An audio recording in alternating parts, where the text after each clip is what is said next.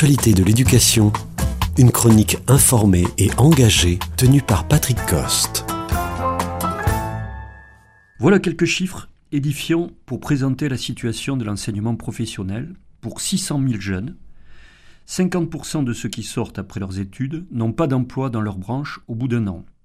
60% des 110 000 décrocheurs en émanent et 75% de l'immigration subsaharienne y rentre. Pourtant, le budget par élève est de 15% supérieur par rapport au lycée général. Et ce n'est pas faute de s'efforcer de faire des réformes. En 2008, on aligne le bac pro en trois ans sur le lycée général. En 2018, on commence en seconde avec un groupement de métiers pour donner du possible au choix d'orientation. On développe les co-interventions des professeurs entre le professionnel et le général, et l'on termine le parcours par la réalisation d'un chef-d'œuvre. En 2023, on envisage d'augmenter la durée des stages en entreprise de 22 à 33 semaines pour finalement retirer le projet dans un contexte tendu des luttes contre la réforme de la retraite. On peut se souvenir également que c'est dans les lycées professionnels que beaucoup d'innovations pédagogiques ont été réalisées, telles que la pédagogie par projet avec le contrôle continu. Cette avant-garde pédagogique vient du fait que ce sont des profils d'élèves qui obligent à ce qu'on s'y adapte pour les faire réussir.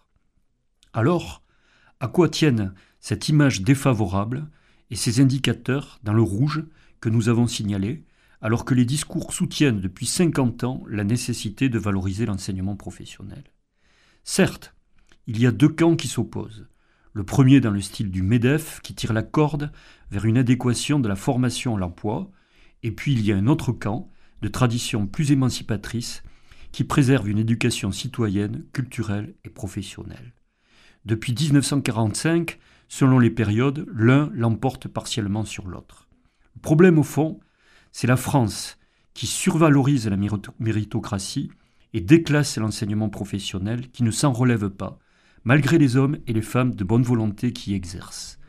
Le contraste entre les prétentions d'égalité du collège unique et le lycée professionnel est une caricature de notre devise républicaine sur l'égalité.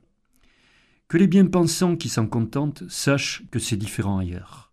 L'exemple classique que l'on se met en travers de la gorge, c'est l'Allemagne. Les entreprises sont plus impliquées dans la formation et en assument le coût. Elles fournissent des débouchés et des perspectives pour un chômage le plus faible en Europe pour les moins de 25 ans.